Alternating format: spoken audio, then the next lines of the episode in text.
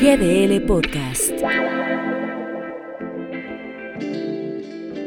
Un gobierno divorciado de la realidad y a veces hasta de sí mismo. No me importa lo que piense la mayoría. Fue uno de los trascendidos más importantes del presidente en su mañanera del pasado jueves. A López Obrador le urge que los niños regresen a las aulas, por lo menos para el informe, porque sí, habrá otro informe, el que va por ley, el del día primero de septiembre. Tal vez muchos coincidamos en la necesidad de que los niños regresen a clases presenciales, especialmente aquellos por los que la escasez de recursos, de tiempo, de cuidado, de tutoría y de muchas otras carencias endémicas de los deciles menos privilegiados en México han orillado, en el mejor de los casos, a un desaprovechamiento amplio del sistema educativo vía remota, pero que en el peor de los escenarios también ha causado una deserción escolar masiva a todo nivel. Ahí está el qué, pero falta el cómo, que no existe, y como dicen los antiguos, ni existirá un plan estructurado para el regreso a clases presenciales. Vaya, el presidente aún se encuentra en el momento estratégico de asusar a las mayorías para que se abalancen a sus planteles a ver en qué ayudan, pero sin que existan programas estratégicos, brigadas o cualquier esbozo de organización de parte de la autoridad federal para listar las instalaciones que en casos han sido vandalizados, en otros han sido saqueados y en su gran mayoría con un mantenimiento deficiente. Es decir, primero los juntamos y luego averiguamos. De un plan sanitario preventivo escolar ni hablar.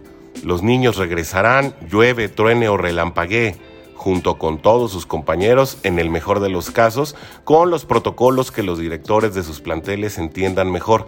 Esto bajo riesgo de que existen personas cuyo criterio aún no les permite entender la magnitud de la pandemia o aquellos otros que con las mejores intenciones pero con poca información aún creen en la eficiencia del tapete sanitizante o de la medición de temperatura en las muñecas.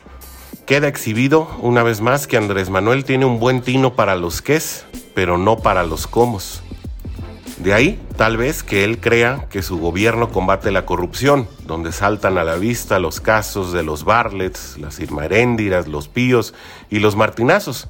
De ahí, tal vez, que crea que un pueblo que ha alcanzado el pico de homicidios en los últimos 31 años es feliz, feliz, feliz, o que un sistema de salud cuyo subregistro de muertes por COVID fue del 43.5 contrastado con las cifras del INEGI, hace un buen manejo ejemplar de la pandemia.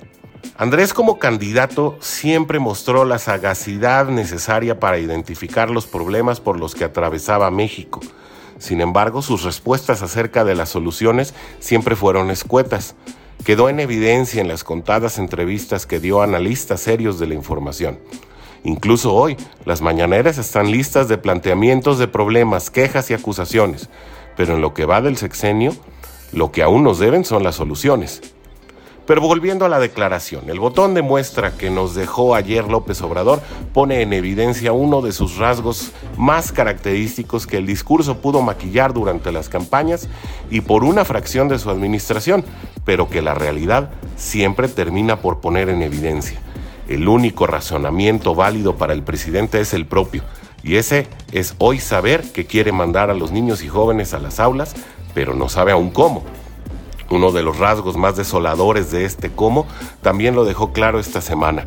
Lo más probable es que la gran mayoría de los estudiantes vuelva a sus clases sin ser vacunado. Una vez más, la realidad se come al discurso.